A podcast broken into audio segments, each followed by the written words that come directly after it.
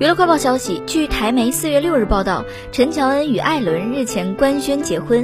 夫妻俩由于疫情返回台湾，朝夕相处，常住了一年半，试婚顺利得到结果。